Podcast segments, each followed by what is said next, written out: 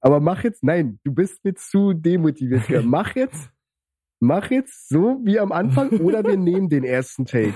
Nein, wir nehmen jetzt nochmal neu auf. Halt deine Schnauze. Dann mache jetzt bitte vernünftig nochmal wie am Anfang den Klimper mit der Dose oder so. Sag, Jungs, mein Gin Tonic ist schon halb leer, weil Gia hat mega gefettfingert und gefailt. Kannst du einfach die Schnauze halten und wir können irgendwie, denkst du, den Jingle laufen lassen? 金钱看齐，墙上写着“秦香莲的三十二岁了，装个当朝；驸马郎的齐君王啊，满皇上的悔二岁了，装个当朝。金钱看齐，墙上写着“秦香莲的三十二岁了，装个当朝；驸马郎的齐君王啊，满皇上的悔二岁了，装个当。Willkommen zum Bergfest, dem Podcast Mittwochsabend zum Mittrinken, Lachen weinen und zuhören. Ich bin und Mike. Verzweifeln. ich bin Mike. Und ich bin Jill. Nachdem ich dir gerade 20 Minuten lang zugeguckt habe, wie du dein verficktes Mikrofon mit Klebeband und Geschenkpapier reparierst. über zwei Stunden damit zugebracht haben, weil du gerade auf einem Windows 8 Rechner aufnimmst, dass irgendetwas funktioniert. Für unseren allerersten Podcast eigentlich ist es unser zweiter, aber den Piloten, den können wir einfach nicht zeigen. Der ist ein bisschen zu heiß und zu fettig. Aber, Bruder, wie geht's ich dir hasse, so? Ich hasse alles.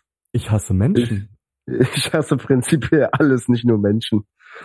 Okay. Ah, prinzipiell können wir nochmal die Leute ein bisschen einführen. Wer den Podcast das erste Mal hört und direkt zur ersten Sendung, willkommen hier, du bist ein Tag Einser. Mua. Kuss Kuss auf die Nuss. Mhm. Aber ansonsten sind wir Mike und Gier. Ein paar Leute werden uns vielleicht kennen, weil wir Musik machen und deswegen unseren Podcast hören.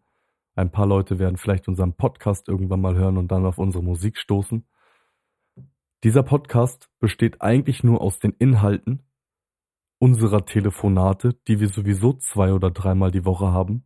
Und manchmal labern wir so viel geistigen Dünnpfiff, dass man das als Comedy verpacken könnte und einfach aufnehmen. Und deswegen haben wir uns entschieden, einen Podcast daraus zu machen. Perfekt, Digga. War die also, beste Idee, die wir je hatten. Bruder, wenn wir mit dem Podcast mehr Aufmerksamkeit als mit der Musik kriegen, läuft doch trotzdem. Kann, denk, ich kann es einfach alles nicht mehr. Ich hm. kann es einfach alles. Prinzipiell bestehen unsere Gespräche meistens aus einem leichten Vorgeplänkel mit Beleidigungen und was so die Woche passiert ist. Danach reden wir meistens über relativ wissenswerte Sachen, die uns so interessieren, ob es nun über Bagger, Kräne, U-Boote oder vielleicht auch Da Vincis Erfindung ist. Irgendwas gibt's immer. Und am Ende unseres Telefonats verfallen wir mal in einen kleinen Schwurbeltalk, das werden wir einfach genau so beibehalten.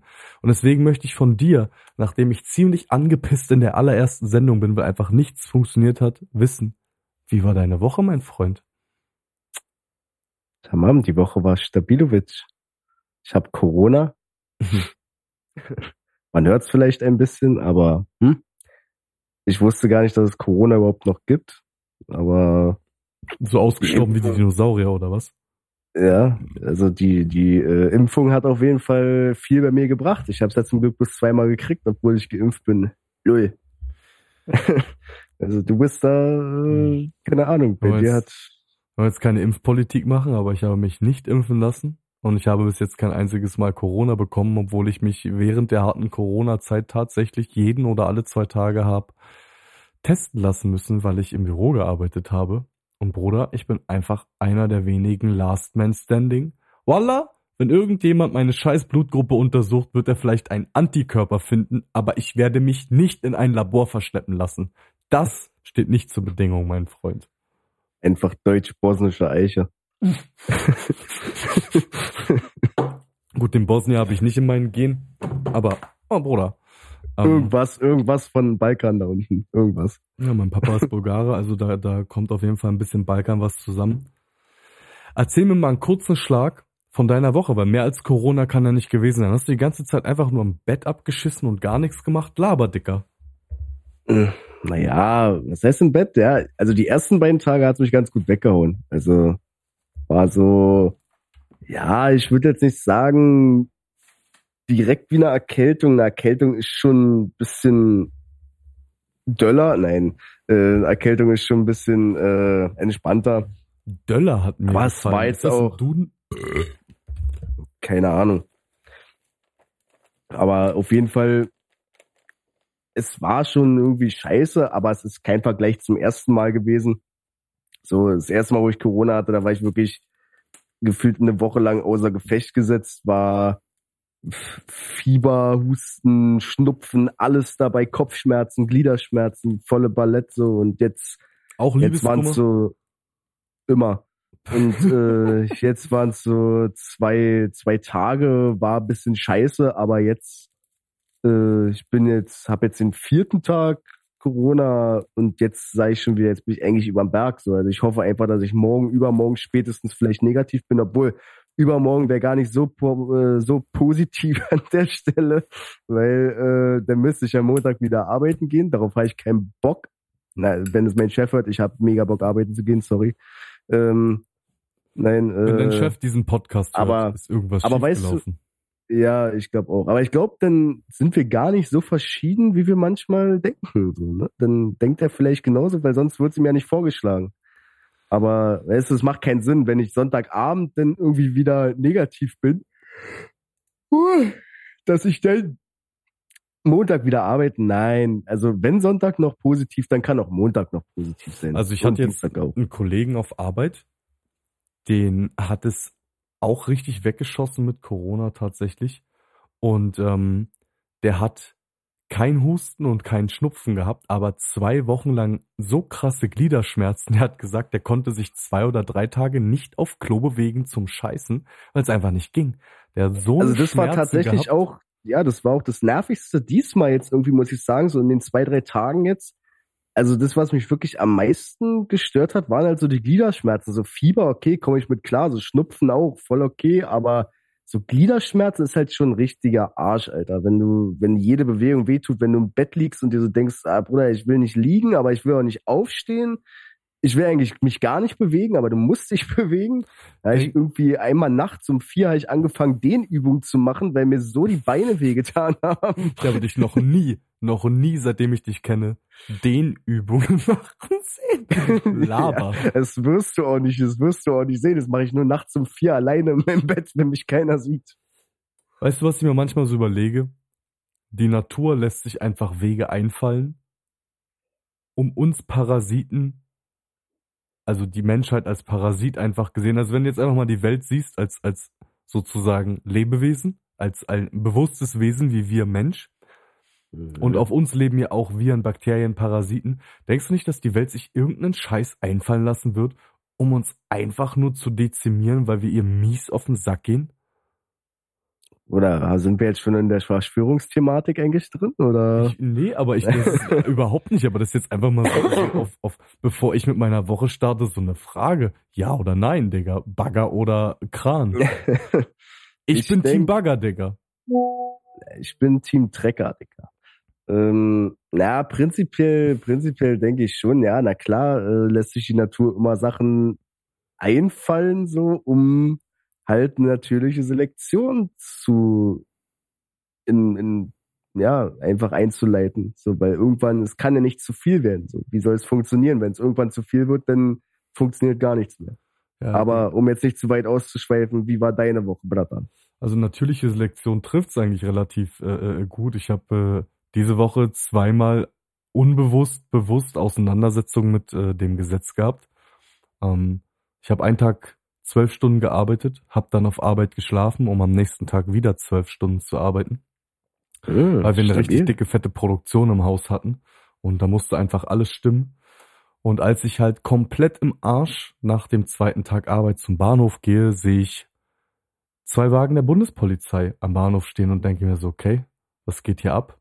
Und dann gehe ich in die Bahnhofshalle und da stehen einfach sechs Bundespolizisten rum und gucken. Und du kennst mich und das Gesetz. Wir ziehen uns an wie Fliegen und Kacke. Mhm. Ah, beste Freunde. Auch, mhm. auch wenn ich keinen Dreck am Stecken habe, die riechen, dass ich Dreck am Stecken haben könnte. Auf jeden Fall gehe ich an oh. denen vorbei mit meinem Hund ganz entspannt, setz mich ganz entspannt aufs Gleis, auf die Bank, drehe mir eine Zigarette, gucke nach links, Drei Bundespolizisten kommen die Treppe hoch. gucke nach rechts, drei weitere Bundespolizisten kommen die Treppe hoch und ich denke mir so, Digga,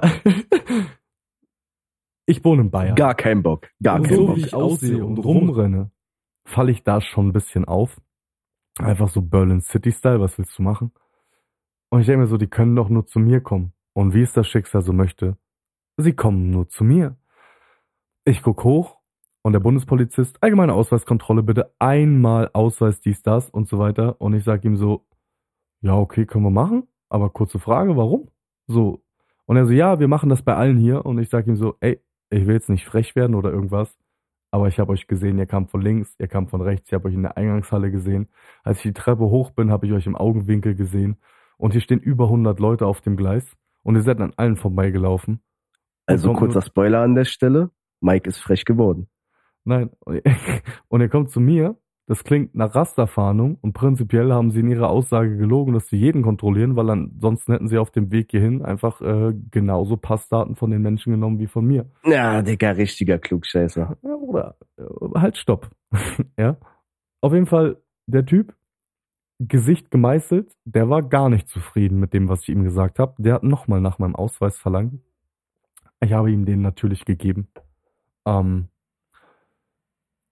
und dann hat er gefragt, ob ich schon mal straffällig geworden bin. Und ich habe ihm halt gesagt, ja, auf jeden Fall in jüngeren Jahren. Und ihr Kollege, der gerade meinen Ausweis kontrolliert, wird das und das und das und das in meiner taktischen Notiz finden. Facts about that ist, ähm, auch wenn ihr mal Scheiße gebaut habt, irgendwann seid ihr da ja raus. Ne? Ich sag mal, eure Weste ist ja dann irgendwann halbwegs wieder weiß. Aber die taktische Notiz wird für die Polizei niemals äh, verschwinden. Das heißt, selbst wenn ihr zum Beispiel mal auffällig geworden seid bei einem Raub oder bei anderen Sachen oder bewaffnet wart, die Polizei wird das immer in ihrer taktischen Notiz äh, finden, auch äh, was äh, die Maßnahmen der Gegenwehr oder äh, euren Charakter betrifft. Ich habe einen Freund bei der Kriminalpolizei, der mir auf jeden Fall erzählt hat, was in meiner taktischen Notiz steht. der Kollege von ihm äh, hat leicht geschmunzelt, weil er anscheinend genau das, was ich ihm gesagt habe, in meiner taktischen Notiz gefunden hat. Äh, Mr. Oberkommissar weiß nicht mehr, wie der heißt, also Namen darf ich natürlich nicht verraten, war absolut gar nicht zufrieden damit und hat mich gefragt, ob ich Gras dabei habe. Und äh, ich möchte ehrlich sein, ich habe nach der Arbeit einen dicken, fetten Joint geraucht. Bin ich ganz ehrlich und hatte wahrscheinlich nach zwei Zwölf-Stunden-Schichten und in der dicken, fetten Tüte ziemlich rote Augen. Und ich habe ihm gesagt, natürlich habe ich kein Gras dabei, wir sind in Bayern. Ich wäre dumm. Wenn ich in Berlin wäre, alles gut. Natürlich. Da, da würde das fallen gelassen werden. Zwinker, zwinker. Aber in Bayern sind natürlich andere Gesetze und ich habe nichts dabei. Und dann hat er mich gefragt, haben Sie andere harte Drogen wie Kokain oder Amphetamine dabei? Und dann habe ich angefangen zu lachen und habe gesagt, dafür bin ich zu alt. Gucken Sie mal meinen Bart an, der ist schon grau. Weil ich habe ein Kind, kann mir das einfach nicht mehr leisten. Danach bin ich drei Tage krank und meine Frau killt mich. Äh, der Azubi hat gelacht. Der, der meinen Ausweis hat, hat mir meinen Ausweis zurückgegeben und danach sind sie gegangen. Jetzt kommt eigentlich der Fun Fact über die Story. Zwei Tage später genau dieselbe Chose nochmal. Bin ja kleiner Autist, was Nummernschildern oder so angeht. Ich bin ja, was sowas angeht, auf jeden Fall ein bisschen paranoid. Guck mir die Autos an und denk mir, geil, dieselben Nummernschilder. Guck in die Halle im Bahnhof rein, denk mir, geil, dieselben Leute. Geh an denen vorbei, grüße links, grüße rechts, sag höflich Hallo. Und nach zehn Meter denke ich mir, ach, weißt du was? Ich erspare uns einfach die Arbeit. Ich drehe mich um, geh zum Oberkommissar, pack meinen Ausweis aus und sag so, ey, bevor ihr hochkommt oder ich warten muss, komm, wir machen direkt heute nochmal Ausweiskontrolle, dann kann ich entspannt nach Hause fahren. Ich mhm. möchte jetzt nicht sagen, dass er ausfällig geworden ist, aber der Oberkommissar hat gesagt, ich soll mich verpissen und zum Zug gehen. Oh nein, wie kann er nur? Warum ist er so zu mir? Ich wollte doch einfach nur höflich sein, Digga. Ja, ja. Ich verstehe es also nicht. Für alle, für, für, für alle, die sich jetzt fragen, was hat Make O in seiner Jugend gemacht, was da Schlimmes drinsteht. Also er hat auf jeden Fall von Kaugummi-Diebstahl bis zu äh, Bolzplatzeinbrüchen. Und Füße lecken von äh, Schuhverkäuferinnen. Ja, hat er alles, hat er alles gemacht. Und für mehr Infos, kurzer Spoiler und kurze Werbung an dieser Stelle, hört doch einfach mal in Mikes kommende EP rein, weil da erzählt er euch ein bisschen, was so in seiner Jugend alles abgegangen ist. So, jetzt reicht's auch wieder mit der Werbung. Äh, auf jeden Fall, äh, wenn wir so ein Werbejingle haben, müssen wir das machen, aber das ist ja Werbung für uns selber. Also wer Bock hat auf unsere Musik, geht äh, auf Nordberliner Schnauze. Klein, alles zusammengeschrieben, Nordberliner Schnauze, findet ihr uns auf jeden Fall auf Spotify. Gia und Mike gibt's nochmal als Einzelprofil, hört in unsere Musik rein. Wann meine EP kommt, Ich habe gar keine Ahnung. Aber Digga, das war eigentlich so die Woche. Also bei mir gab es auch nicht viel zu erzählen. Ich hatte dicke, fette Produktion drin. Äh, ich habe mir eine Nachtschicht äh, mit den Sportfreunden Stiller gegeben und auf jeden Fall mies Bier gesoffen. Ähm, mm, Ines Sanoli äh, war eigentlich relativ witzig, hat so ein bisschen äh, bei uns äh, äh, Show gemacht. cooles Team, coole Tante auf jeden Fall. habe ich mies gefeiert, hat Spaß gemacht, war witzig. Und ansonsten hätte ich gesagt, mies, wir steigen mal direkt, gefeiert. direkt in unser Wissenschaftsthema ein. Ähm, was hat dich die Woche so interessiert, Digga? Weil äh, ich bin ganz ehrlich, ich habe auch so ein, zwei äh, äh, Sachen, äh, die mich interessiert haben. Ich würde dir heute auf jeden Fall äh, den Vortritt lassen, äh, was unser wissenschaftliches Thema angeht. Mhm. Mhm. Mhm. Na, guck mal. Guck mal, Leute, die mich kennen, insbesondere ihr, wisst ja, ich bin ein kleiner Crack was das Thema U-Boote angeht. So, ich habe auch in Fachkreisen habe ich den Beinamen, ich bin der U-Boot-Captain. Oder das, Ding ist, das Ding ist, wenn du am Meer wohnen würdest, würde ich das absolut verstehen. Aber du wohnst in einer Stadt, wo nicht mal ein Einmann-U-Boot fahren könnte. Weißt du, was ich meine? Warum? Ja, Bruder, verstehst du, Jesus, Jesus ist durchs Wasser gelaufen und Chuck Norris schwimmt durchs Festland. Also von daher entspann und du nimmst dich. das U-Boot. Tamam, alles klar. Ich nehme das U-Boot und fahr durchs Festland, Digga. Durch die Märkische Heide.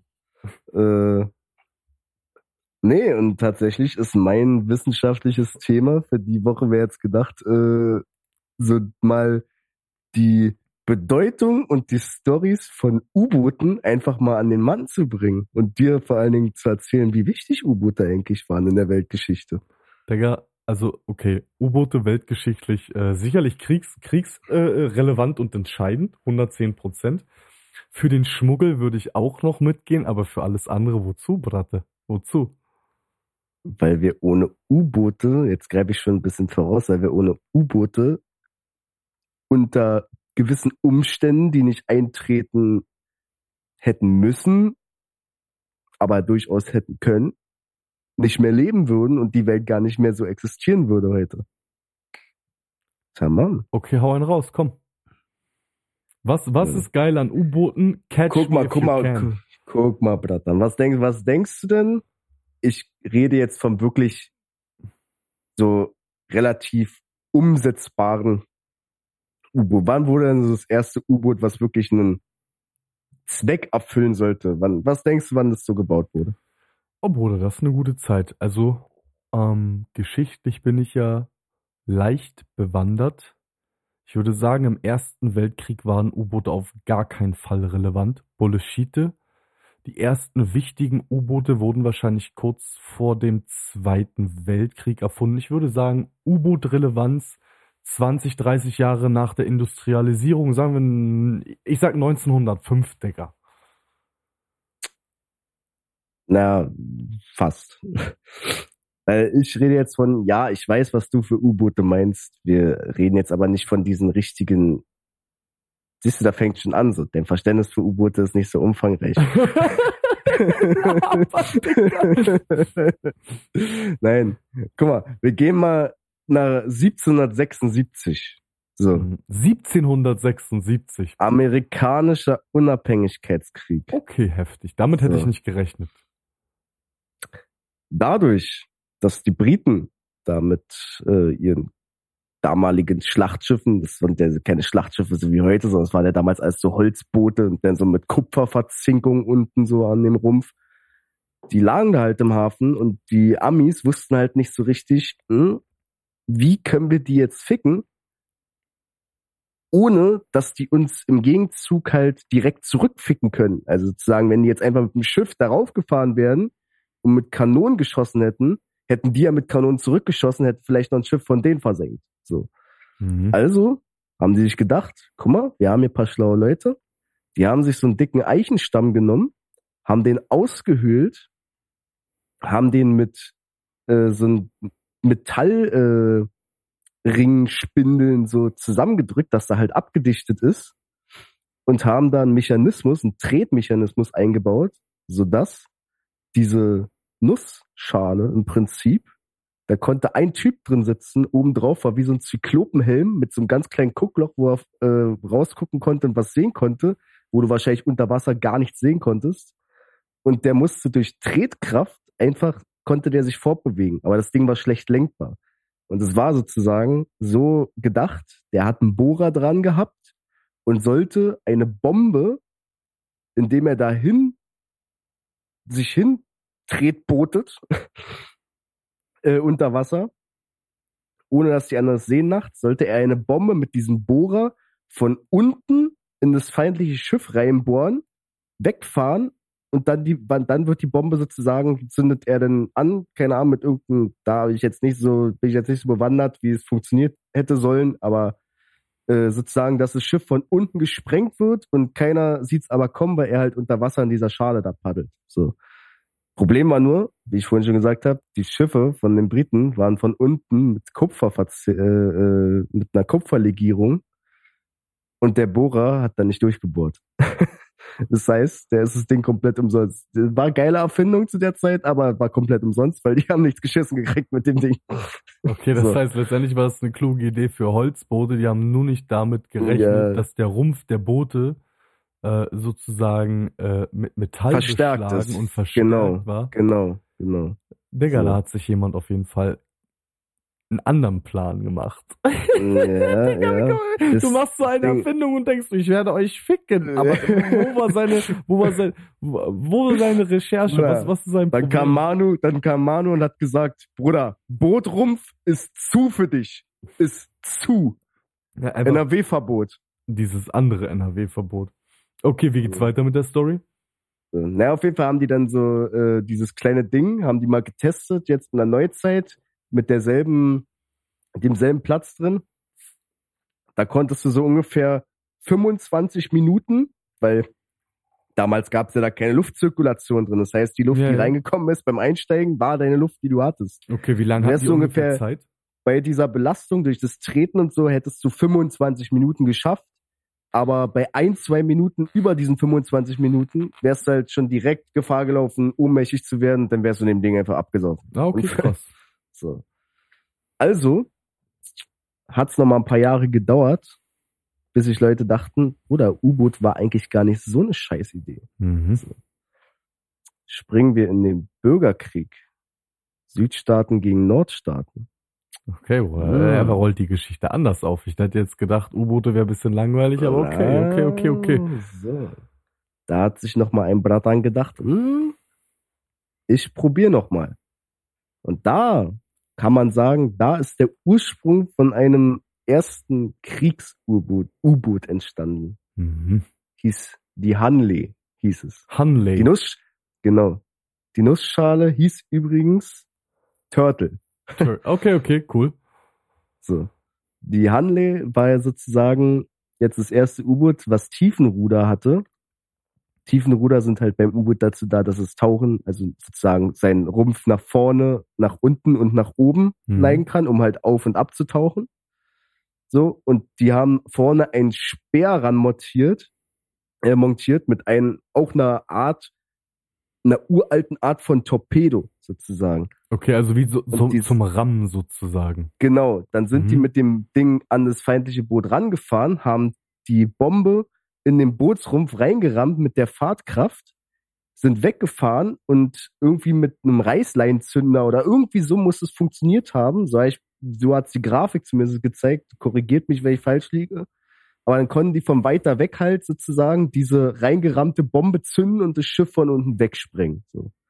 Und das war halt sozusagen revolutionär, weil da kamen die Tiefenruder dazu, die halt bis heute sozusagen U-Boote zu dem machen, was sie sind. Halt, die können halt tief tauchen und schnell wieder auftauchen und ihre Neigung halt um, ich glaube, bis zu 40 Grad äh, jeweils nach oben und nach unten halt äh, verändern am Wasser. Okay, weißt du, weißt du, was äh, äh in dem Zeitalter oder zu dem Zeitpunkt so die Tauchtiefe war, also wie tief die ungefähr tauchen konnten? Ich glaube, die konnten, die konnten nicht tief tauchen, also die konnten halt wirklich nur so knapp unter der Oberfläche, sodass sie halt nicht direkt zu sehen waren. Mhm.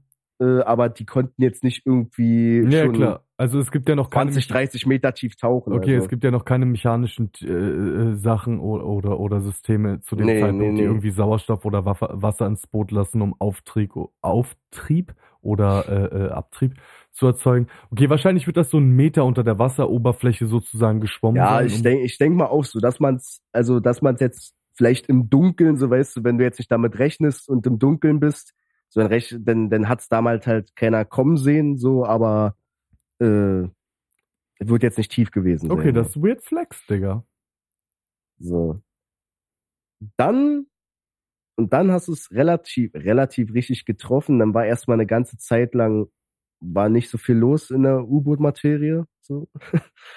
ähm, bis dann irgendwann der Zweite Weltkrieg kam. Und Mhm. du weißt, die Deutschen hatten mit ihrer Seeflotte, mit ihrer U-Boot-Flotte, die waren am Anfang vom Zweiten Weltkrieg sehr berüchtigt dafür Mhm.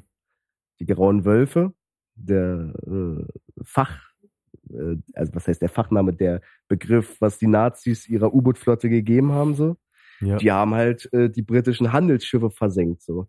Und da sind halt auch die ersten, also da hat sozusagen das Zeitalter der Torpedos richtig angefangen, weil die Deutschen brauchten ja was, um sozusagen aus einer Entfernung die Handelsschiffe von den, die aus Nordamerika zu den Engländern fahren sollten, halt zu versenken. Das heißt, die haben Torpedos erfunden, beziehungsweise nicht erfunden, aber Torpedos halt genutzt als erste so in den U-Booten. Okay, also die Deutschen haben sozusagen unter Wasser Sprengkörper als, als erste effizient eingesetzt. Ja. Sozusagen Was ihren- denkst, was, was, was denkst du denn, wie lang so ein Torpedo damals war? Also Ey, so du, die Digga, ersten ich hab halt- Torpedos. tatsächlich gar keine Ahnung, weil ich gar keine Affinität zu jetzt irgendwie Kriegsmaschinerie Ja, oder zieh sowas einfach habe. mal eine Zahl, einfach aus dem Hut mal eine Zahl. Wie, wie lang damals so ein Torpedo war? ja, wie viel Meter war der? Boah, ich überlege gerade, guck mal, so ein U-Boot, der hatte wahrscheinlich noch kein, kein Eigenantrieb. Der wurde wahrscheinlich so rausgeschossen. Ballistisch. Boah. Boah. Drei Meter. Also es gab am an, ganz am Anfang wurden halt noch so ähm, Drucklufttorpedos genutzt. Das kennst du vielleicht so aus manchen äh, Filmen und so. Mhm. Wenn die Torpedos abschießen, dass dann immer diese Bläschen, diese verräterischen Bläschen hinterher geflogen Genau, das kommen. meine ich halt. Die hatten noch, noch keinen eigenen Antrieb. Genau, die wurden halt halt sozusagen mit dem- mechanisch rausgeschossen über Genau, mit, Druckluft. mit, mit dem Druckluftventil hat es ja funktioniert an den Torpedo, dass die Druckluft sozusagen den Propeller hinten angetrieben hat und den Torpedo geschossen hat. Aber der war halt natürlich nur in eine Richtung. Wenn der daneben geht, dann geht der daneben so. Ja, Deswegen haben sich die Deutschen gedacht, guck mal, wir brauchen was, was nicht mehr so verräterisch ist, weil sehen ja die Handelsschiffe und können dann Mhm. ausweichen, wenn der von weit weg abgeschossen wird. ja. So, Also haben die sich mit dem E-Motor was einfallen lassen. Und dieser E-Motor hat aber so eine große Batterie gebraucht, um sich selber zu betreiben. Ein Torpedo war einfach sieben Meter lang. Sieben Meter für ein Torpedo. Sieben, sieben Meter, ein Torpedo. Weil der sozusagen einen E-Motor in sich weil drin diese, hatte. weil, weil, weil diese Spule von der Batterie sozusagen, um den E-Motor zu betreiben, so massiv groß war, Ach krass, Digga. dass die sozusagen den Torpedo auf sieben Meter bauen mussten, weil sonst der, die, die, die Batterie nicht reingepasst hätte. Das heißt praktisch, damals hättest du äh, zu Zeiten Hitlers E-Autos gegeben, wären die sieben Meter lang gewesen, Digga. Ungefähr. real, also weißt du so, vielleicht auch nur Ja. fünf, weil sie ein bisschen breiter wären, aber okay, das, Ja. das, das ist heftig, Digga. Sieben Meter. Ja. Weißt du, wie viel Torpedos so ein U-Boot drin hatte? Ah, Lass mich lügen, ich hab's vorhin mir nochmal angeguckt. Ich glaube, 22 Torpedos hat so ein U-Boot. Äh, 22 Torpedos A sieben Meter Länge. ja, Holy ja, also shit, deswegen Digga. mussten ja, also, also jetzt nur mal so im Vergleich, so die Hanley war, glaube ich, äh, 12 Meter damals lang mit Mhm. der Speerspitze vorne dran. Und diese U-Boote aus dem Zweiten Weltkrieg, die waren halt schon 50, 60 Meter lang, so, ne? Ja. um alleine halt, um das zu, so zu transportieren, so. Ansonsten hättest du niemals die Menge weggekriegt, weil die konnten ja nicht irgendwie alle, wenn die zwei Torpedos schießen, konnten die ja nicht auftauchen, in den Hafen fahren Mhm. und, äh, weil das war ja Atlantikkrieg, so, die waren mitten auf dem Atlantik. In welchen Hafen hätten die fahren sollen? So, da Ja. ist ja kein deutscher Hafen gewesen, so. Ne, und, äh, Zum Betanken auch relativ witzig, weil die auch nicht in den Hafen fahren konnten und damals ja noch mit, äh, mit ähm, ich glaube, lass mich lügen, mit Diesel. Ja, ja, mit sind. Diesel, mit Diesel. Also das weiß ich tatsächlich so. aus irgendeiner so N24-Doku, dass die damals mit Diesel gefahren sind. Haben die Deutschen auch noch ein Boot gebaut, das haben sie genannt die Melkkuh. Es war ein U-Boot mit Treibstofftanks, was nur Treibstoff transportiert hat. Die haben sich dann irgendwo mitten auf dem Atlantik an irgendeinem geheimen Ort getroffen. Dann sind die aufgetaucht. Dann ist sozusagen von der Melkkuh musste ein Schlauch rübergebracht werden zum Kampf-U-Boot. Und dann haben die fünf Stunden gebraucht, um das Kampf-U-Boot wieder aufzutanken. In der Zeit konnten die nicht tauchen, konnten, waren nicht manövrierfähig. Das heißt, wenn da irgendein Gegner gekommen wäre, hätten die einfach beide weggeknallt. Ach krass, okay. Heftig. Aber damals Aber, hatten die, die deutschen U-Boote, soweit ich tatsächlich weiß, ja auch besondere äh, äh, Vorteile, was äh, die Echolotortung und sowas anging. Also die waren ja damals fürs fürs Echosystem teilweise waren äh, sehr schwer zu orten, sehr schwer aber zu orten. im Endeffekt, wir wissen ja, Deutschland hat den Krieg verloren. Da kommt wir zur Relevanz. Wir machen aber eine ganz kurze Zigarettenpause.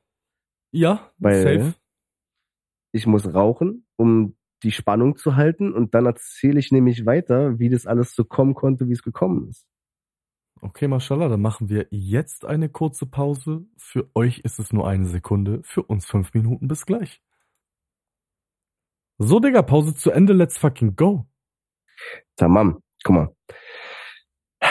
Wir waren jetzt, wie das alles sich entwickelt hat im Zweiten Weltkrieg. Also, ähm, der Grund, warum das ja so gut funktioniert hat mit den U-Booten im Zweiten Weltkrieg von den Deutschen, war ja, weil die Deutschen zum Verschlüsseln ihrer Nachrichten die Enigma hatten. Mhm. So. Und damit haben die ja ähm, sozusagen ja alles, alle Angriffe verschlüsselt übersenden können und die an die die die Gegner wussten ja nicht, wann findet der Angriff statt, auf welche Schiffe findet der Angriff statt, bla bla bla. So, ne? Ja, also die Enigma war sozusagen eine äh, Enkodierung oder Dekodierungsmaschine für verschlüsselte, verschlüsselte Nachrichten. Genau, bis mhm. dann irgendwann ein U-Boot verlassen wurde von den Deutschen. frag mich gerade nicht, nicht warum. Ich habe es mir leider nicht gemerkt, aber auf jeden Fall hat die Besatzung das Boot verlassen. Und leider hat der Kommandant aber vergessen, die Enigma zu zerstören und die ganzen Unterlagen dazu, die im Boot waren. Also die Schlüssel sozusagen zum, zum Dechiffrieren der, der, der Nachrichten. Na, Schlüssel nicht, sondern eher Dokumente so. Mhm. Und, und eine Enigma halt so. Das heißt, dann haben die Briten dieses Boot halt leergeräumt, haben die Enigma in die Hände gekriegt. Und dann hat ein gewisser Alan Turing sorry, wenn ich ihn falsch ausgesprochen habe, aber ich glaube, wir wissen, wer gemeint ist, ähm, es geschafft, die Enigma zu entschlüsseln. Und somit konnten alle zukünftigen Angriffe und Planungen in Kombination mit den U-Booten äh, ja, vorausgesehen werden von den Gegnern und umgangen werden. Und somit hat weil die sozusagen Zeitalter, weil die sozusagen abgehört haben auf genau. dem Wege. Okay. Die konnten das ja jetzt entschlüsseln. Die konnten jetzt die Angriffspläne entschlüsseln, sozusagen. Das ist weird flex. Würdest du jetzt sagen, die Nazis haben den Krieg nur verloren aufgrund ihrer U-Boote? Nein, nicht, nicht, nicht, nicht, nicht, nicht nur, aber das man muss sich ja da fragen, die haben es ja größtenteils genutzt, um halt die einfach die Handelsrouten zu unterbrechen, dass halt keine kein Nachschub mehr nach äh, ja. Großbritannien kommt, ne? Genau. Und das konnten die dann nicht mehr machen. Aber jetzt stell dir mal vor, die hätten die Enigma nicht äh, entschlüsselt gekriegt und die konnten, die hätten jetzt über Jahre weiterhin noch immer die Handels Handelsrouten abschneiden können und immer die Handelsschiffe ja, klar, zerstören die, die können. aushungern lassen. Definitiv. So, ne? Da hätte es vielleicht einen anderen Verlauf genommen, ne? Man weiß es nicht, so, aber es war schon einschneidend, so. Okay. Ja. Und, und, so. und ist das so die Grundstory, warum dich U-Boote interessieren oder warum du die geil findest? Oder, oder? Nein, es geht, es geht, es geht ja prinzipiell noch weiter. Also, es, äh, sag ich mal, jetzt kommen wir ja so in dieses modernere Zeitalter, weil irgendwann gab es ja einen Quantensprung und das war halt das atomare Zeitalter mhm. ab 1945, ne? Yes. So, und da haben die dann angefangen, ähm, äh, die berühmt-berüchtigten Atom-U-Boote zu bauen. Viele denken immer, Atom-U-Boote sind U-Boote, die Atomwaffen an Bord haben. Aber Atom-U-Boote sind eigentlich nur U-Boote, die äh, mit einem Atomreaktor angetrieben werden okay. und halt kein, kein Auftanken mehr benötigen. Ne? Also sozusagen, okay, die brauchen kein, kein Diesel. Die fahren sozusagen. Nein, nein, die fahren, die fahren halt mit Hilfe der Kernspaltung. Genau, die fahren halt mit einem Mini-Atomreaktor hinten drin. Okay, krass. Und der braucht halt extrem, extrem viel Platz und deswegen haben die sich nochmal vergrößert. Und das nächste U-Boot, was dann gebaut wurde, ich habe jetzt keinen Namen parat leider gerade, äh, war aber glaube ich um die 90 bis 100 Meter lang, so. Ähm, aber war halt schon extrem viel moderner, ne? Okay, weißt du ungefähr, was, was die für eine Reichweite hatten? Ähm, von dem jetzt genau nicht. Ich weiß aber, dass moderne, äh, die modernen Atom-U-Boote, ähm, die müssen eigentlich nicht mehr. Also der eine, ich habe mir ein Interview von so einem Captain angeguckt, der hat gesagt, das U-Boot ist seit 25 Jahren im Dauereinsatz und muss noch nicht einmal Treibstoff aufgefüllt werden. Das fährt seit 25 Jahren mit einem Uranklumpen so groß wie eine Faust. Ja. Krass. Und, das, und die Kernspaltung halt aus diesem faustgroßen Uranklumpen reicht halt seit 25 Jahren und voraussichtlich auch noch über 25 Jahre weiter.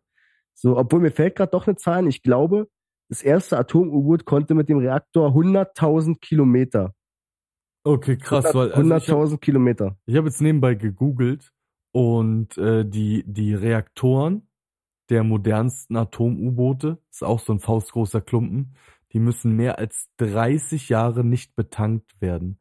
Das heißt, sie ja. können über 30 Jahre mit einem Uranklumpen so groß wie unsere Faust fahren. Das ist schon geisteskrank, Digga. Das ist ja. geisteskrank. Und vor allen Dingen dieser Uranklumpen, um jetzt nicht noch weiter auszuholen, so bei den, wir springen jetzt mal zu den ganz modernen Dingern so, die haben ja zum Beispiel auch da saugt, da sorgt ja dieser Atomreaktor nicht nur für den Antrieb, sondern auch für das Luftfiltersystem mhm, mhm. äh, und für Kommunikationssysteme ähm, etc. Für für was ist ganz interessant eigentlich, äh, weil die tauchen ja nicht mehr auf, die modernen U-Boote. Die bleiben einfach mal drei Monate oder so unter Wasser. So, ne? okay, die tauchen, die tauchen gar nicht auf. Und da fragt man sich natürlich, wo kommt die Luft her? Ja. Und die Luft wird mit Hilfe von Elektrolyse aus dem Wasser gewonnen.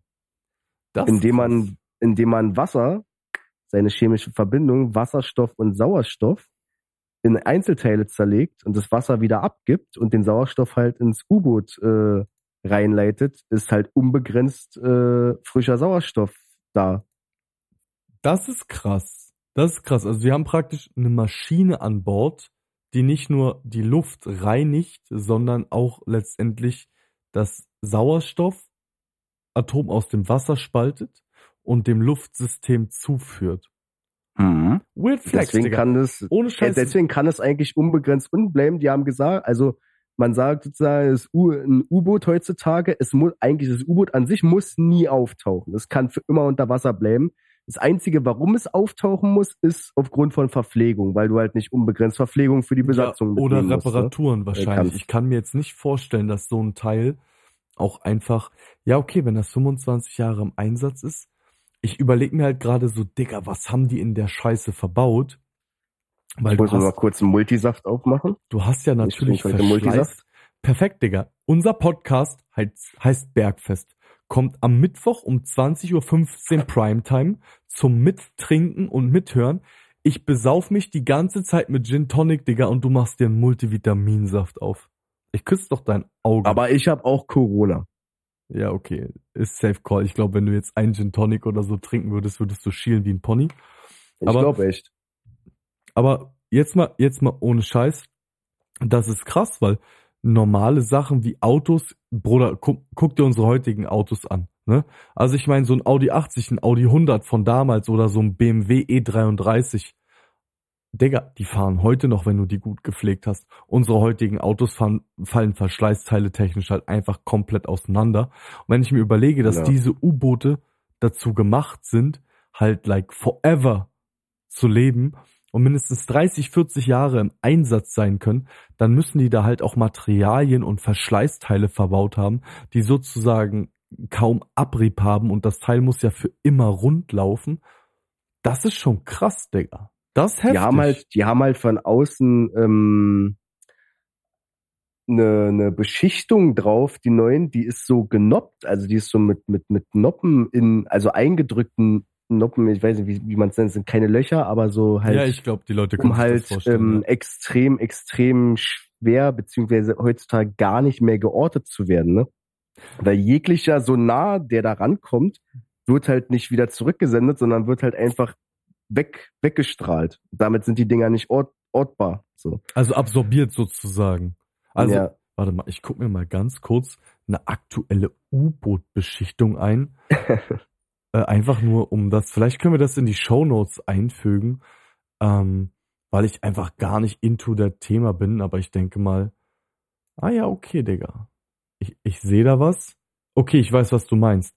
Ah, okay. Und diese Art von sozusagen, das ist ja, die sind ja damit ummantelt sozusagen. Mhm. diese Art von Ummantlung macht die heutzutage fast unauffindbar.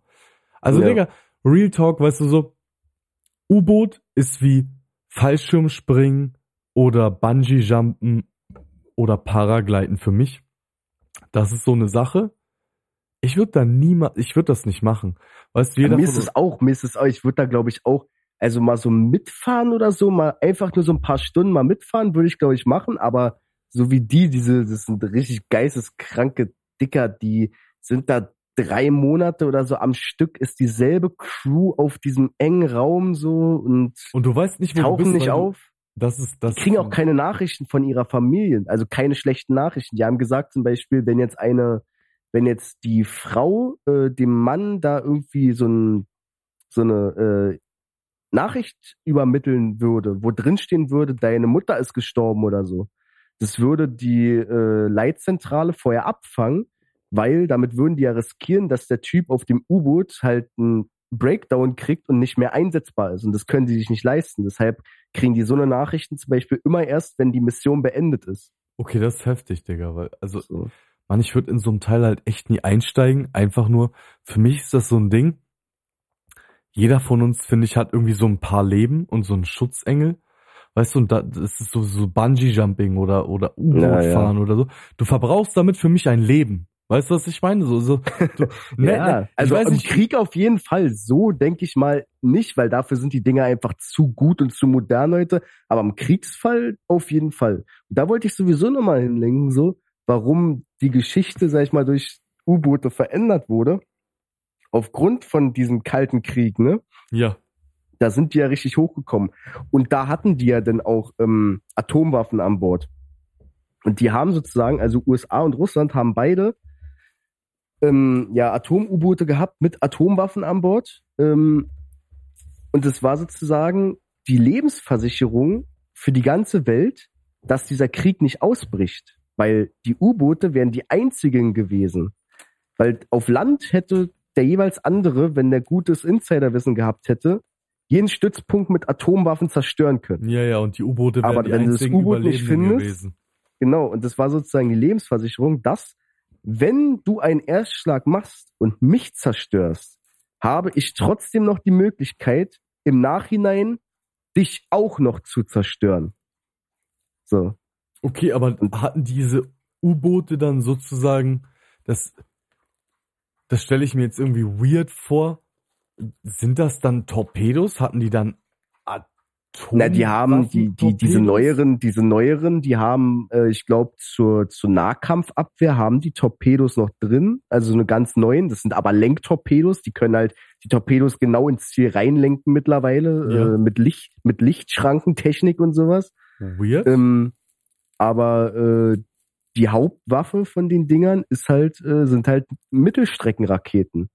Okay, die haben, ich glaube, zwölf, zwölf, äh, nicht ganz, glaube ich. Also die können die jetzt nicht aus 100 Meter Tiefe oder so abschießen, aber ich glaube, die können bis kurz unter die Wasseroberfläche. Davon gibt's Videos, das können wir auch mal in die Show Notes oder so packen. Ähm, wie so eine ballistische Rakete dann so unter Wasser abgeschossen wird. Das sieht richtig weird aus, weil die schießt dann sozusagen die floppt so oben aus dem Wasser raus und dann wird der Treibsatz gezündet und dann schießt die nach oben weg und es gibt so einen richtigen Knall auf dem Wasser. Ja. Und dann wird die halt je nachdem dahin gelenkt, wo die halt einschlagen soll. Okay, ne? Das ist abgefahren. Ey, Digga, ohne Scheiß, überleg dir mal. Wir Menschen haben so viel Intellekt im Kriegswaffenbau. Digga, was ja, wir uns nicht alles schon einfallen lassen haben, um den anderen kaputt zu machen. Und jetzt mal Real Talk, stell dir mal vor, diese Energie wäre einfach in, in andere Sachen geflossen, wie zum Beispiel weltweite äh, äh, Ernährung. Weißt du so, also ich meine, da ja, gibt's. Bruder, wo denkst du hin? Wo denkst du hin? Ja, aber das sind so ist Sachen. ist doch nicht so wichtig. Ja, aber das sind so Sachen, Digga, die machen meinen Kopf einfach kaputt, wenn ich weiß, wir schicken irgendwie 100 Milliarden, Digga, in die Ukraine, aber unsere eigene Bildung im Land kriegt nur 17 Milliarden ab. Weißt du, da, da, da läuft für mich halt irgendwie was schief.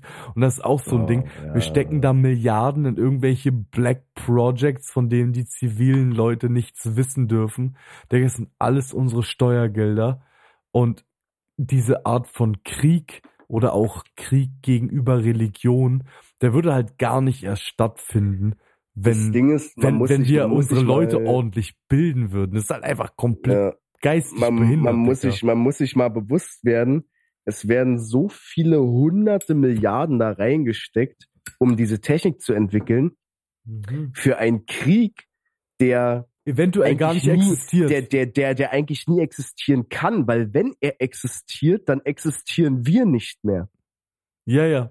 Aber ja. das ist auch so ein Ding dieser angstgesteuerten äh, Gesellschaft. Ich habe in letzter Zeit mal öfter darüber nachgedacht, was so in unserer Gesellschaft falsch läuft und habe mir auch einfach mal so ein bisschen meine Mitmenschen angeguckt.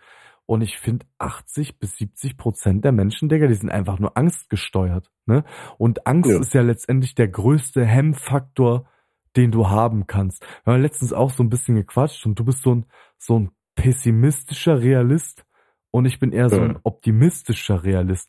Also egal wie dreckig der Tag ist, Digga, ich werde dir trotzdem erzählen, was positiv an dieser Negativerfahrung war, während du nee, einfach, Digga. während du einfach anfängst, Cry Me Fucking River zu singen. Und ich mir Digga, denke, wenn der Tag scheiße war, dann war er scheiße, dann bräuchte er auch nicht auf Krampf irgendwas Positives ja, dran suchen. ja, genau. Und, und jetzt stell dir vor, genau diese Leute, die halt von, von so Angst besessen sind, die sitzen halt genau an den Schaltern der Fördergelder und haben natürlich auch Angst, wobei ich aber sage, Digga, uns Menschen ist doch ein Mund und eine Sprache gewachsen, um zu kommunizieren. Und du kannst doch jemand anderen nicht so ficken wollen. Weißt du, was ich meine? Jetzt hm. Streetlife hin oder her, Messerstecherei, dies, das. Aber Bruder, das ist ja andere Level. Weißt ja, du, ja. unentdeckt ja, vor der ganzen Welt fahren mit Atomsprengkörpern, um die Hauptstadt von irgendeinem anderen Land kaputt zu machen. Bruder, wen willst du ficken? Wen willst du hops nehmen? Das ist schon heftig. Also, keine Ahnung, wenn ich mir dann überlege, was geht in den Köpfen dieser Menschen vor? Ich weiß es nicht, ob es einfach nur Angst ist oder, oder Zweifel. Aber das finde ich halt, guck mal, du, du musst ja auch so weit denken. Und wer so weit denkt, der ist doch schon teilweise so vernarrt, in, in, in eine Art von Realität, die ja eigentlich gar nicht so ist. Weißt du, was ich meine? Dass der, der Bruder ja. lebt ja auf derselben Welt oder die Schwester, aber in einer hm. komplett anderen Realität, wo ich mir denke, ey yo, so jeder weiß doch heute, ich weiß nicht, warum wir sowieso Atomwaffen haben, aber wenn einer mit der Scheiße schießt, schießt der Rest der Welt mit der Kacke, ja? Und und dann war's das. Und ich habe mal nebenbei gegoogelt und das finde ich tatsächlich übelst erschreckend. Es gibt über 240 stationierte Atommarschkörper über ganz Europa verteilt. Und jetzt stelle ich mir einfach mal eine ganz dumme Frage. Wir lassen die Nummer jetzt mal komplett eskalieren. Wir gehen in den zweiten Kalten Krieg rein. Russland, China, Amerika, alle beschießen sich. Deutschland mal wieder äh, im Reich der Mitte allgemein Europa. Dann wäre es ja kein kalter Krieg, wenn ja, die ja. beschießen würden. Ja, ja, aber, aber, aber wir gehen jetzt einfach kalter Krieg, dies, das, da beschießen die sich. Wenn eine dieser Mächte untergeht, und in dem Fall ist es scheißegal, ob es Russland oder USA sind, es werden beide einfach sein, dann stehen hier in Europa einfach mal über 240 fertige Atommarschkörper in irgendwelchen Bases rum, die gewartet werden müssen. Digga. Und das ist ja nur eine offizielle Zahl. Du ja, weißt ja, ja nicht, ja. was die Dunkelziffer sagt. Genau. Aber wenn diese Marschkörper nicht gewartet werden, sind die ja anfällig und könnten vielleicht explodieren. So, dann würde halb Europa explodieren. Ich guck mir gerade. Dann würde nicht halb Europa explodieren, dann würde ganz Europa explodieren. Ich guck, ich guck mir gerade eine Karte nebenbei an von den offiziell gemeldeten Marschkörpern. Digga, da wo du wohnst und ich mal gewohnt habe, schwierig. Da wo hm. ich jetzt wohne, maybe okay. Scheiße. Wenn es wenn's hart auf hart kommt, sprengen die uns eher dann die Luft. Von daher. Das Ding ist, da kommt wieder der Pessimist. überleg dir mal, Digga, das ist alles, das sind alles US-amerikanisch stationierte Atommarschkörper, die all over Europe stehen. Ich hab dafür nicht gestimmt, Digga. Tja. Also ich habe nicht dafür gestimmt, dass irgendwelche Atommarschkörper in meinem Land stehen und wenn sie von den USA und USA-Militärbasen, ist mir scheißegal, ob es die USA, die Russen, die Chinesen oder Timbuktu ist, Digga.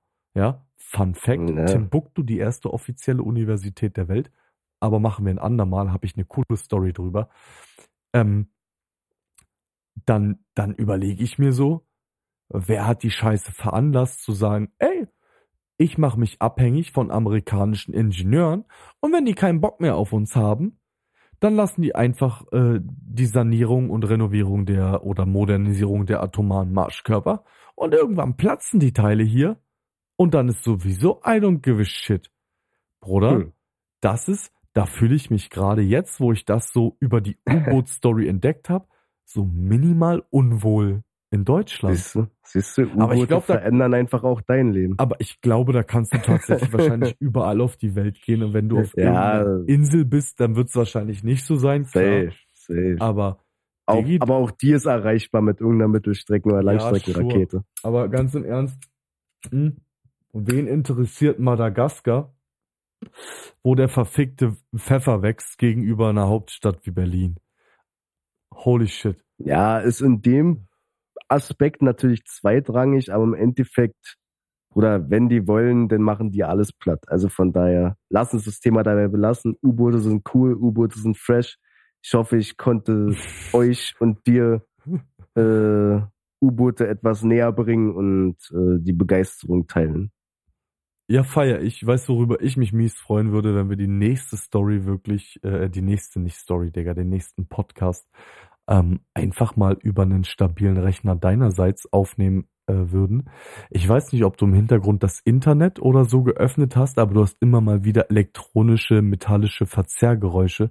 Wenn das in der Aufnahme ist, würde ich das mies nicht feiern, aber wir werden diesen ersten Podcast trotzdem rausbringen. Kommen wir zu meiner Story, Bruder. Wir haben uns letztens über Parasiten unterhalten und ich bin noch deeper in diesen scheiß Kaninchenbau rein.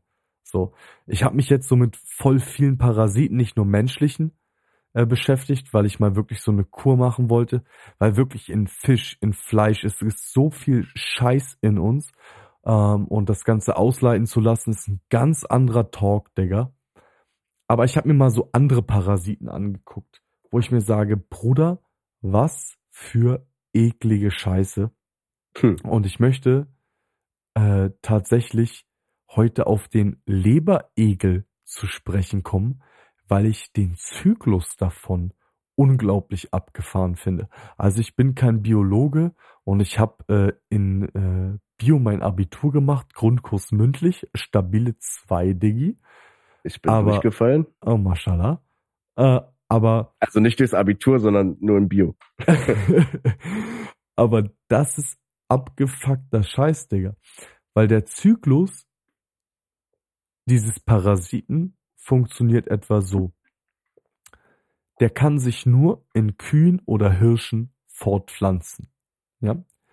Und damit er dorthin kommt und die die Nahrung aufnehmen, funktioniert das Ganze so.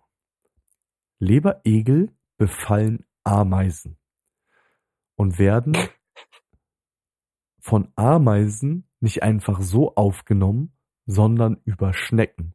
Das heißt, die erste Station des Leberegelzykluses sind Schnecken. Und die pflanzen sich sozusagen in dem Magen der Schnecke ein um dann in der Schnecke einen Kotzreiz auszulösen und das, was sie gegessen hat, samt dieser, dieser Leberegel, dieses Parasiten auszuscheiden. Ameisen finden diesen Schneckenkotz ziemlich geil, gehen darauf ab und essen den, wo ich mir denke, okay, Natur ist schon heftiger Scheiß. So. Aber diese Leberegel werden nun von der Ameise gefressen. Ja? Und gehen in den Magen. Und in dem Magen verbleiben fast alle der Parasiten, außer einer. Einer stirbt sozusagen fürs Team und macht sich auf in den Kopf der Ameise, wo er die hm. Ameise sozusagen befällt und so manipuliert, dass es abhängig von Temperatur, Tag und so weiter die Ameise auf einen Grashalm hochklettern lässt, um sich an der Spitze festzubeißen, um dort von Kühen oder Hirschen gefressen zu werden. Und wenn es zu heiß ist oder zu kalt, dann lässt dieser Leberegel die Ameise sogar zurück vom Grashalm klettern, um unter die Erde oder woanders hinzugehen, bis die Ausgangssituation wieder gut genug ist, um von Kühen oder Hirschen gefressen zu werden. Angekommen im Magen. Bruder, ja? was ist das für eine abgefuckte Bruder, Scheiße? Das ist abgefahren, wirklich das ist absolut abgefahren. Du brauchst, du brauchst keine Horror-Stories gucken. Guck dir einfach heutige Wissenschaftspapers über Parasiten an und du denkst dir, Digga, was ist das? Ja. Auf jeden Fall werden die dann von Kühen oder Hirschen gefressen, ja, und äh, äh, äh, dort pflanzen die sich fort. Und das ist eigentlich auch die ganze Story.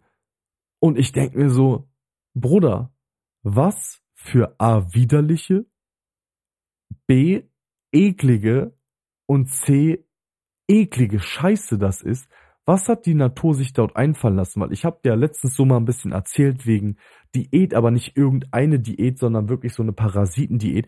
Wir essen halt wirklich viel Scheiße in uns rein, da ist übelst viel Dreck drin. Aber wenn du dir überlegst, dass Parasiten das Verhalten ihres Wirtes ändern können, um hm. ausgeschieden zu werden und vom nächsten Wirt gefressen zu werden, denke ich mir immer so, sind das nicht Aliens eigentlich? Ist das nicht irgendwie unsere Ansicht von, von so Aliens?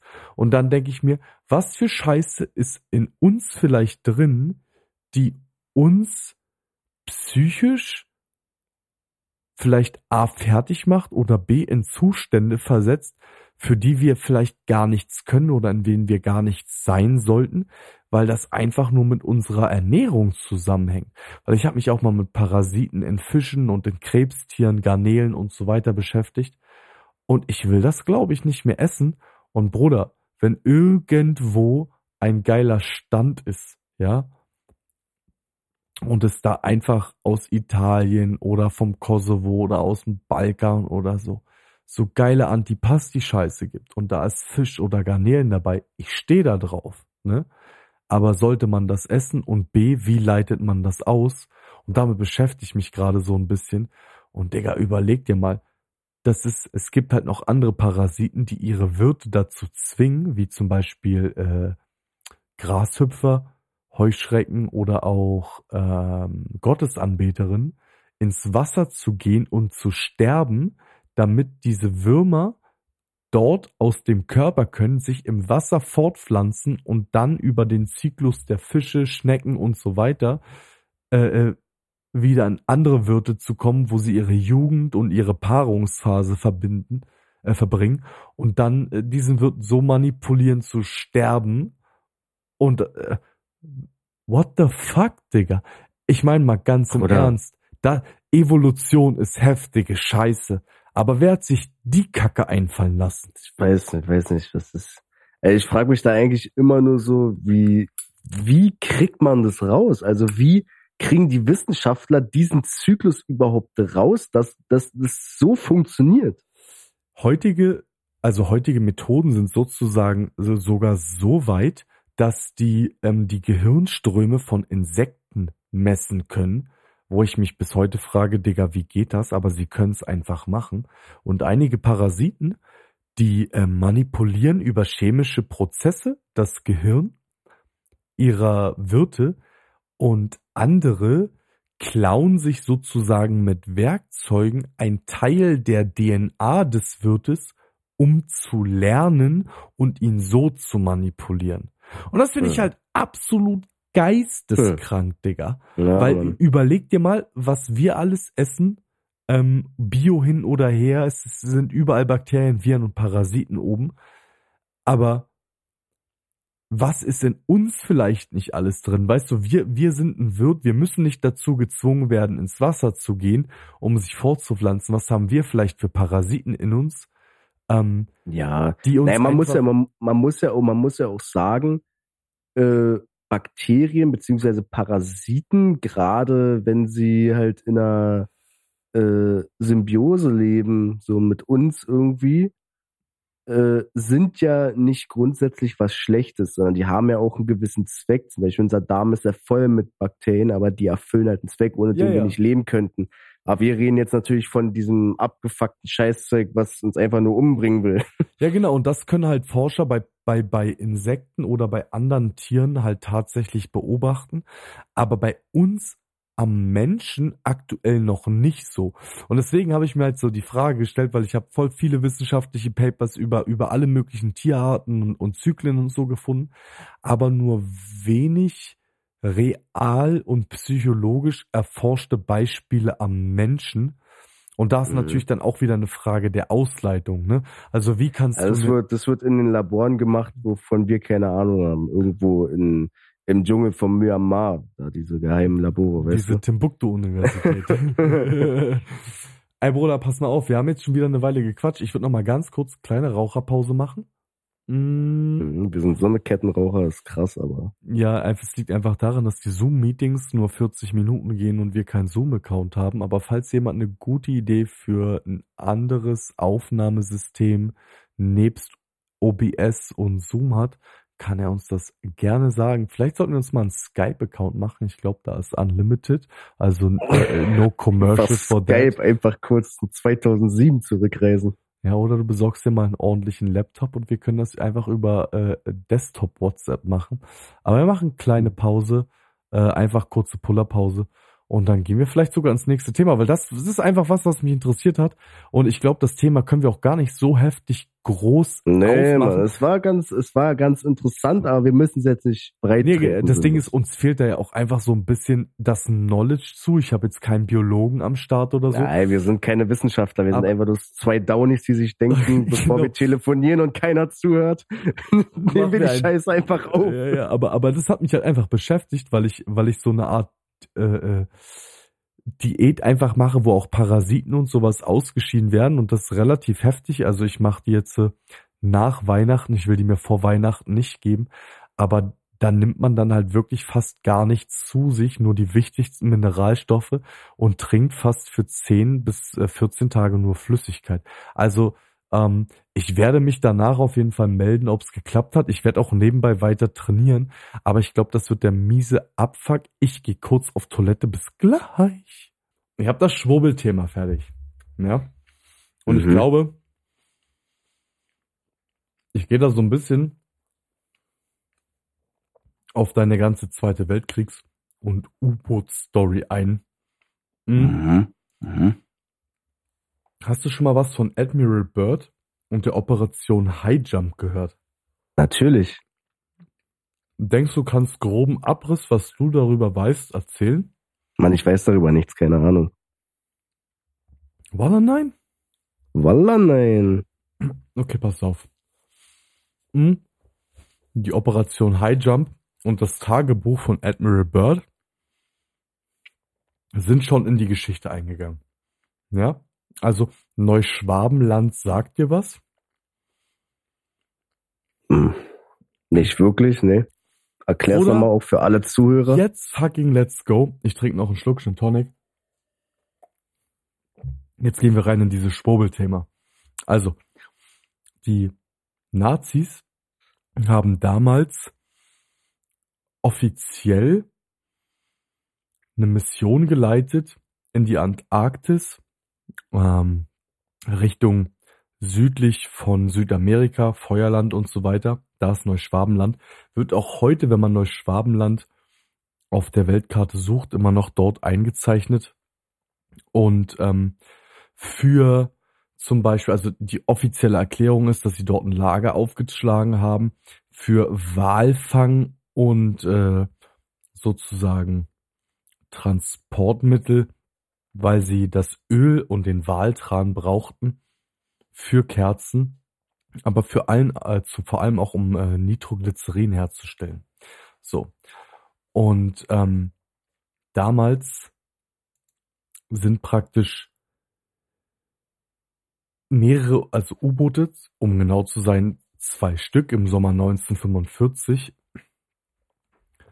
ähm, in, im Hafen von Mar del Plata in Argentinien angelaufen äh, mit dem Oberleutnant Otto Wermuth und Heinz Schäfer sowie ihrer Besatzung an Bord. Und die wurden dort festgenommen. Und die haben letztendlich berichtet, dass sie ein kleiner Teil eines größeren Konvois waren, unter anderem mit Eva Braun, Adolf Hitler und anderen Nazischergen am Start, die auf dem Weg in die Antarktis waren. Und ähm, jetzt haben Aussagen ehemaliger SS-Offiziere und anderen äh, äh, Quellen zufolge gesagt, dass die nicht nur Walfangsachen dort runtergebracht haben, sondern dort hm. anscheinend eine Welt unter dem Eis entdeckt haben und sich Sachen mitgenommen haben, um Schmieden zu bauen, Tunnelpressen, ja, also Tunnelpressen, womit unsere hm. U-Bahn-Schächte damals gemacht wurden und andere Sachen. Hm. Ja, und ich halte jetzt erstmal von der ganzen Scheiße prinzipiell nichts, ja. Aber dann geht die Story um Admiral Byrd ja weiter der eine Expedition in die Antarktis in Richtung Neuschwabenland hatte, weil es angeblich dort eine uneinnehmbare Festung im Eis geben sollte. Und dieser Bre ist wirklich mit einigem an Sachen dort aus, aufgelaufen. Ja, also der äh, ist nicht nur mit einem verschissenen Kreuzer dorthin gefahren, ähm, sondern die Flotte bestand aus 4700 Soldaten und Wissenschaftlern, einem Flugzeugträgern, zwei Zerstörern, zwei Eisbrechern, Tankern und mehreren Unterstützungsschiffen, dazu ein U-Boot, 26 Flugzeuge, 30 Hubschrauber und die der offizielle Zweck dieser Mission war die Erforschung und die Kartografierung von Teilen der Antarktis, äh, zu militärischen Zwecken. Und dabei mhm. wurde das Mary Bird Land und die Thurston Insel offiziell entdeckt oder das Rockefeller Plateau. Warum auch immer ein Plateau in der Antarktis Rockefeller Plateau heißt, aber vielleicht, vielleicht sind es Financiers. Who fucking knows? Aber dieser Admiral Byrd ist letztendlich unter Beschuss auf dem Weg zur Antarktis geraten und erzählt nach seiner Flucht und sein, also der Flucht seiner Flotte von äh, fliegenden Untertassen oder fliegenden Sachen, die äh, jenseits der heutigen Verständnis von Gravitation und Richtungswechseln und sowas arbeiten. Okay, hm. maybe fiction, maybe not, weil wir wissen, dass das Militär meistens 70 bis 100 Jahre an Technologie voraus ist. Also als die damals zum Mond geflogen sind. Wissen wir das? wissen wir nicht. Aber haben die ja anscheinend Technik gehabt, die wesentlich weniger wert war als ein Nokia 3310, mit dem ich heute noch mein Bier aufmache. Ja, wo Snake oben war, Dicker. Weiß nicht, Leute, die, die in den 2000ern geboren sind, wissen vielleicht gar nichts von einem Nokia 3310. I don't know. Aber. Ich weiß, ich weiß. Aber letztendlich hatten die damals angeblich weniger Technik als wir heute und weniger Rechenkraft als Nokia 3310. Okay, andere Geschichte. Aber unter der Antarktis ein Land zu entdecken und dort Schmieden, Tunnelpressen, Wissenschaftler und eine ganze Sippschaft mit hinzunehmen, vielleicht auch Adolf Hitler himself, who the fuck knows, I don't care. Um dann dort eine Gesellschaft zu gründen, zu gründen, die, die weit weg von jeder anderen Zivilisation, die wir kennen, ist. Meine Frage ist einfach, nach dieser Mini-Story oder diesem Mini-Abriss, glaubst du daran, dass Leute mit dem technischen Verständnis von damals in der Antarktis A überlebt haben können und B im Falle der Ressourcen unter dem Eis auch noch heute überleben und sich dort vielleicht eine Gesellschaft befindet, die seit fast 80, 90 Jahren vielleicht unwissentlich, vielleicht aber auch wissend mit einigen hohen Politikern bis heute existiert, weil die Story ist ja schon ziemlich krass. Die wollten da was Walfangmäßiges gründen. Äh. Bis heute ist Neuschwabenland unter deutschem Eigentum, also Deutschland besitzt keine Ländereien oder Kolonien im Ausland außer an der Antarktis.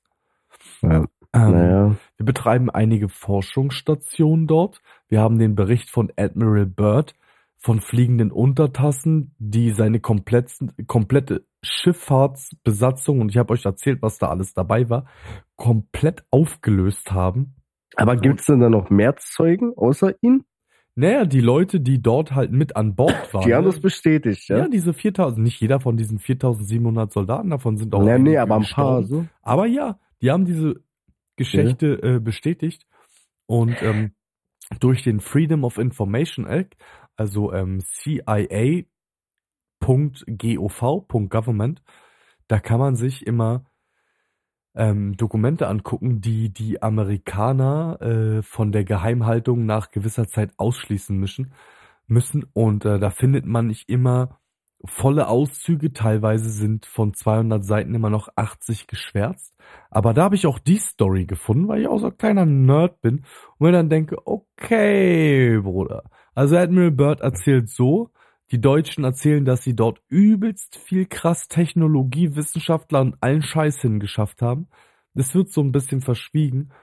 Was mir prinzipiell egal ist, ich finde eher den technischen Aspekt interessant, weil ich meine, 1930 ist nicht 2023. Weißt du, was ich meine? Mm, ja, und ich also weiß nicht, ob, ob, ob da wirklich hätten Leute A überleben können und dann B auch noch bis heute überleben. Weil du musst ja eine komplette Zivilisation aufbauen. Ja, ne, ich glaube, ich glaube tatsächlich, so ein Bruchteil davon ist authentisch, ist glaubwürdig. Weil, also ich sag mal, prinzipiell der Fakt, dass die irgendwelche Nazi-Größen wie Hitler, Goebbels, jetzt die, die nicht irgendwie bekanntlich irgendwie erschossen wurden oder im Nachhinein bei irgendwelchen Prozessen äh, zum Tode verurteilt wurden, so. Die, die halt einfach sich das Leben genommen haben, angeblich, so.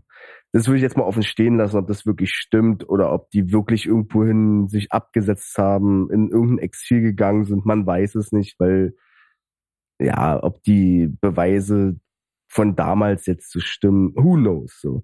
Aber, ähm, ich glaube, prinzipiell schon daran, dass man in der Antarktis äh, so eine Station hätte aufbauen können, aber nur zu einem gewissen Maß. Also ob jetzt die Story da von Admiral, Admiral Byrd äh, wirklich so war, dass er da von UFOs, was vielleicht einfach nur extrem fortschrittliche Flugzeuge für die Zeit waren, äh, beschossen wurde. Man, so, man, man weiß, ich würde es jetzt einfach mal in Frage stellen. Ich würde sagen, eine richtige Zivil Zivilisation in der Antarktis da irgendwie zu gründen mit sowas, da bin ich eher beim Nein. Dass es da vielleicht eine unbekannte, eine, eine geheim gehaltene äh, Forschungs- und Militäreinrichtung gibt, die halt um keinen Preis irgendwie an die Öffentlichkeit kommen sollte da würde ich sagen, ist möglich. Aber warum sehr, sollte dort eine schwer. sein? Ich meine, was ist in der Antarktis versteckt, Bruder? Da ist, sind Berge. Naja, wer würde, ja, aber wer würde auf die Idee kommen, in die Antarktis zu gehen und danach sowas zu suchen? Weil wir reden immer nur von Area 51, irgendwelchen im Mount Rushmore versteckten äh, Atombunkern, bla bla bla, irgendwie sowas. Aber wer denkt denn, in der Antarktis, eine, eine Umwelt, die so lebensfeindlich eigentlich für uns ist, mhm. dass da genau da sowas ist, weil es würde ja auch natürlich die Umstände, um da sowas aufzubauen und sowas zu halten, wären ja nochmal extrem viel schwerer zusätzlich alleine durch die Naturbedingungen als so schon. Das und Ding deswegen ist, ja, ist, es vielleicht der perfekte Ort dafür. Das ne? Ding ist ja bei der ganzen Story äh, um, um, um diese Nazi-Forscher, geht's ja letztendlich auch um die Theorie der hohlen Erde. Ne, Edmund Haley äh, war zum Beispiel einer der ersten, der irgendwie das Konzept der Hohlerde vertraten. Oder auch ähm, der Schweizer Mathematiker äh, Leonhard Euler diskutierte da wirklich in einigen Gedankenexperimenten drüber. Ähm, Jules Verne, der natürlich die Reise zum Mittelpunkt der Erde geschrieben hat. Jules ähm, Verne. Jules Verne. Der äh, äh, war ja letztendlich auch ein Vertreter der Theorie und es geht halt darum ja letztendlich bei auch der Entdeckung von Admiral Byrd und der hat ja auch im Pentagon ausgesagt und 1957 gab es so seinen letzten Tagebucheintrag, wo er auch nochmal sagt, er hat nicht belogen, dass die A überlegende Technologie hatten und B ein Lebensraum innerhalb der Erde unter dem Eis, also in einer hohlen Erde, nicht an der Erdoberfläche gefunden haben. Und das finde ich halt so kaputt, weil ich war ähm, sehr lange schon in Rumänien und in Bulgarien und in Slowenien unterwegs. Äh, aber auch in Deutschland zum Beispiel in der Nähe von Freilassing, Salzburg gibt's den Unterberg, äh, Untersberg, wo es wirklich kilometerlange mit frischem Sauerstoff belieferte Untergrundsysteme gibt, wo 10 bis 30.000 Leute teilweise Platz hätten, um dort zu leben. Und das sehen wir ja oder finden wir innerhalb vom Europa und dem Balkangebirge. Aber in der Antarktis finde ich nochmal ist dieser andere Twist. Weil die also haben ich, ja wirklich. Ja, ich würde da jetzt mit einem logischen Aspekt rangehen, so, ne. Das ist ja, also in der Antarktis, du kannst halt nichts auf der Oberfläche machen. Weil es würde sich prinzipiell von Grund auf abheben. Es wäre auf Satelliten, auf irgendwelchen Bildern zu erkennen. Das heißt, es muss unterirdisch sein. Alleine auch schon wegen der, wegen der, ja, wegen den Sturm. So in der Antarktis, ich glaube, keiner von uns hat eine Ahnung, wie heftig es wirklich in der Antarktis stürmt, wenn man sich da mal so ein Video anguckt, so, ne? In der Antarktis sind halt wirklich Stürme so, da würden wir hier von absoluter Zerstörung reden, ist da Tagesordnung, was da abgeht, ne? Von Schnee, Eis, Windstürme, so da ist das nicht einfach so an der Oberfläche. Deswegen müsste es da sowieso unterirdisch sein. Von daher würde ich sagen, okay, das ist logisch.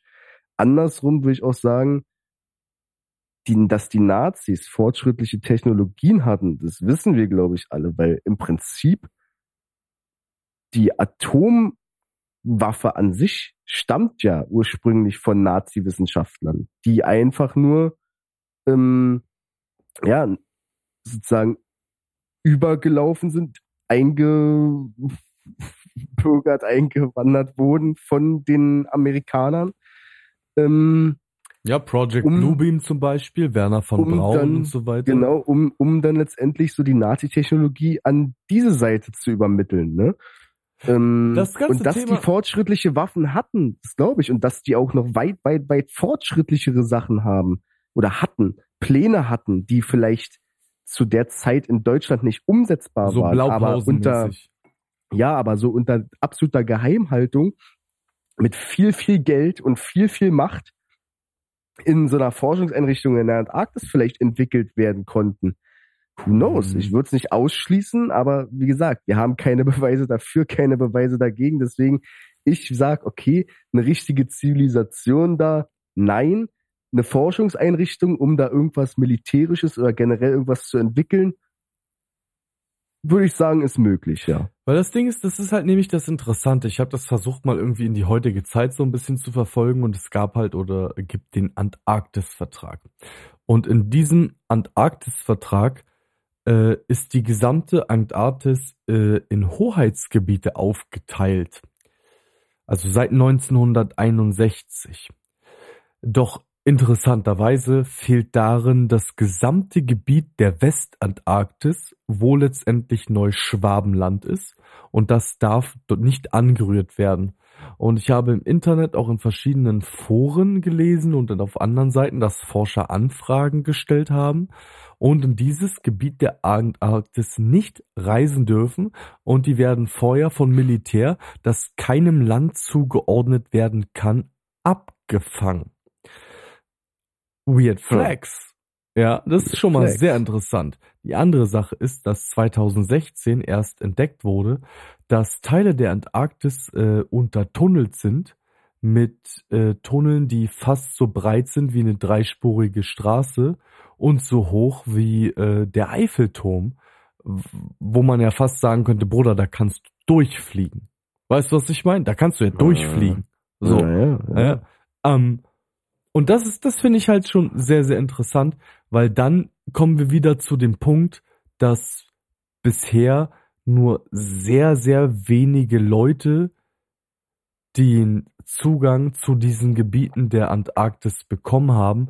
Unter anderem äh, der ehemalige amerikanische Vizepräsident John Kerry, äh, der mitten im Wahlkampf dorthin geflohen, äh, geflogen ist, oder äh, Astronauten und Mondfahrer äh, Edwin Aldrin, das Oberhaupt der russisch-orthodoxen Kirche Kirill I. von Moskau. Ähm, und das finde ich dann schon interessant. Also Normalsterblichen und Forschern ist es nicht erlaubt, dorthin zu gehen. Ja, aber Oberhäupter dürfen das. Dann gibt es Admiral Byrd, die Nazi-Saga und noch interessant oder viel interessanter an der Sache ist, dass das ähm, amerikanische Rüstungsunternehmen Lockheed seit 12, äh, 2011 damit beauftragt wurde, äh, eine ganze Stadt für ungefähr 15.000 Einwohner äh, in, in der Antarktis auszugraben.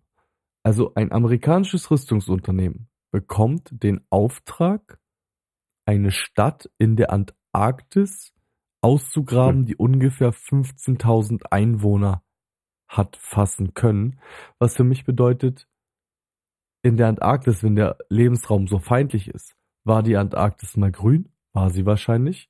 Wie weit reicht das zurück? Welche Katastrophen waren irgendwie dazwischen? Und welche 15.000 Einwohner haben dort gelebt, Bratan? Hm, hm, Oder? Hm. Das, das sind so Sachen, die verstehe ich nicht, weil, weil, weil das, das passt nicht mit meiner geschichtlichen Bildung zusammen. Und ich will da jetzt auch nicht der, der Ultraschwobler sein. Aber da stelle ich mir einfach die Fragen, wann, wo, wie und how, Digga, was da passiert ich weiß, Fragen über Fragen. Aber um das Bergfest für diese Woche zum Ende zu bringen, würde ich es einfach mal so stehen lassen und auch die Frage in den Raum schmeißen, was denn unsere potenziellen Hörer dazu denken. Mhm. Sie können uns, also ihr könnt uns gerne natürlich äh, eure euren kreativen Einfluss da, äh, dazu äh, auf Instagram schreiben. Wir haben äh, uns einen Instagram-Kanal gemacht, Bergfest unterstrich der unterstrich Podcast. Da könnt ihr natürlich reinfolgen. Bergfest unterstrich der unterstrich Podcast. Ja. War das richtig? Mhm. Wir werden das ja. auch nochmal in den Showlungs verlinken. Ach so, da könnt ihr uns auf jeden Fall jegliche Art von Input schreiben. Auch wenn ihr Ideen habt, über was wir reden können, wenn ihr interessante Theorien habt irgendwie, mhm. schreibt uns die auch. Wir werden uns die angucken und werden die vielleicht dann mal an irgendeinem äh, Mittwochabend uns genehmigen und mal da reingucken. Definitiv, Aber, also ich, ich recherchiere sowas eigentlich immer relativ gern nach unserem äh, Abtasten und gegenseitig beleidigen finde ich das eigentlich immer äh, eine ganz Ja, aber das Beleidigen Ab muss schon immer sein. Ja, eigentlich. deswegen, nach, danach finde ich das immer eine ganz willkommene äh, Abwechslung, würde ich meinen. Ja, safe. Ja, dann würde ich sagen, war es für diese Woche, wa? Definitiv. Ähm, ich trinke meinen Gin Tonic aus und gehe ins Bett, weil ich muss in genau sechs Stunden aufstehen und die Obhut für meinen Sohn den ganzen Tag übernehmen. Ja. Tja, Mann, klingt mhm. nach Spaß. Ich würde sagen, ich mache noch ein bisschen Corona-Party und dann äh, hören wir uns nächste Woche, würde ich sagen. Dann würde ich sagen, Küsschen aufs Nüsschen. Ähm, wir hören uns die Tage. Hört unseren neuen Song Druck. Nordberliner Schnauze, Gia und Mike. Kuss. Druck. Mhm Und viel Spaß. Dann würde ich sagen, wir lassen noch mal dieses unglaublich tolle Intro-Outro laufen und dann Yalla Goodbye. 今天看起墙上写着秦香莲的三十二岁了，转个当朝，驸马郎的齐君王啊，满皇上的回二岁了，转个当朝。今天看起墙上写着秦香莲的三十 二岁了，装个大；朝驸马郎，骑骏王啊，满皇上了回。二岁了，装个大。